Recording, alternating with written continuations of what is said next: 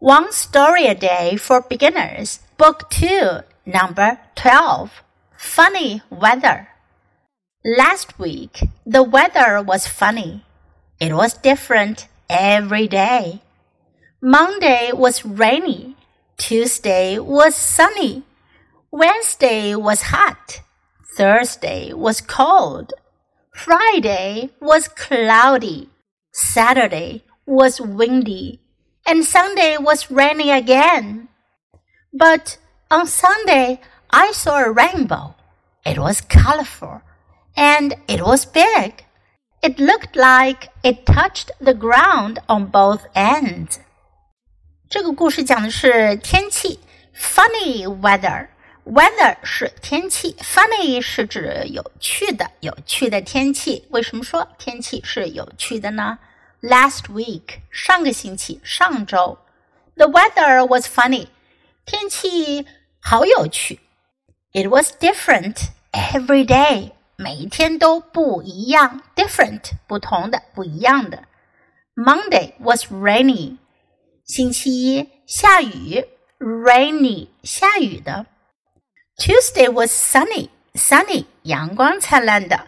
星期二呢就阳光灿烂。 Wednesday was hot. 星期三很热。Thursday was cold. 星期四很冷。Friday was cloudy. 星期五呢多云，cloudy 多云。Saturday was windy. 星期六呢就刮好大的风，windy 是指有风的。And Sunday was rainy again. 到了星期天又下雨了。but on Sunday, I saw a rainbow. Rainbow 彩虹。但是星期天的时候呢，我看到了彩虹。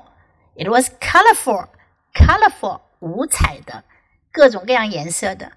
And it was big，还很大。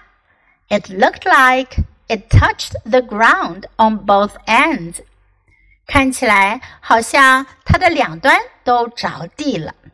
have you ever saw a rainbow like this? 你们见过这样的彩虹吗？Now listen to the story once again. Funny weather.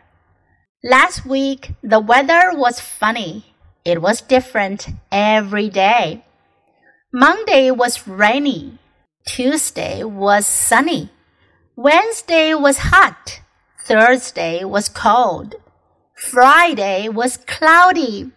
Saturday was windy, and Sunday was rainy again. But on Sunday, I saw a rainbow. It was colorful, and it was big. It looked like it touched the ground on both ends. 在这篇小故事中，我们学到了不少描述天气的词，我们一起来学习一下。Rainy，下雨的，rainy。 Sunny 有太阳的阳光灿烂的 sunny，hot 热的 hot，cold 冷的 cold，cloudy 多云的 cloudy，windy 有风的 windy，rainbow 彩虹 rainbow，多念几遍，记住这些词哦，非常的有用。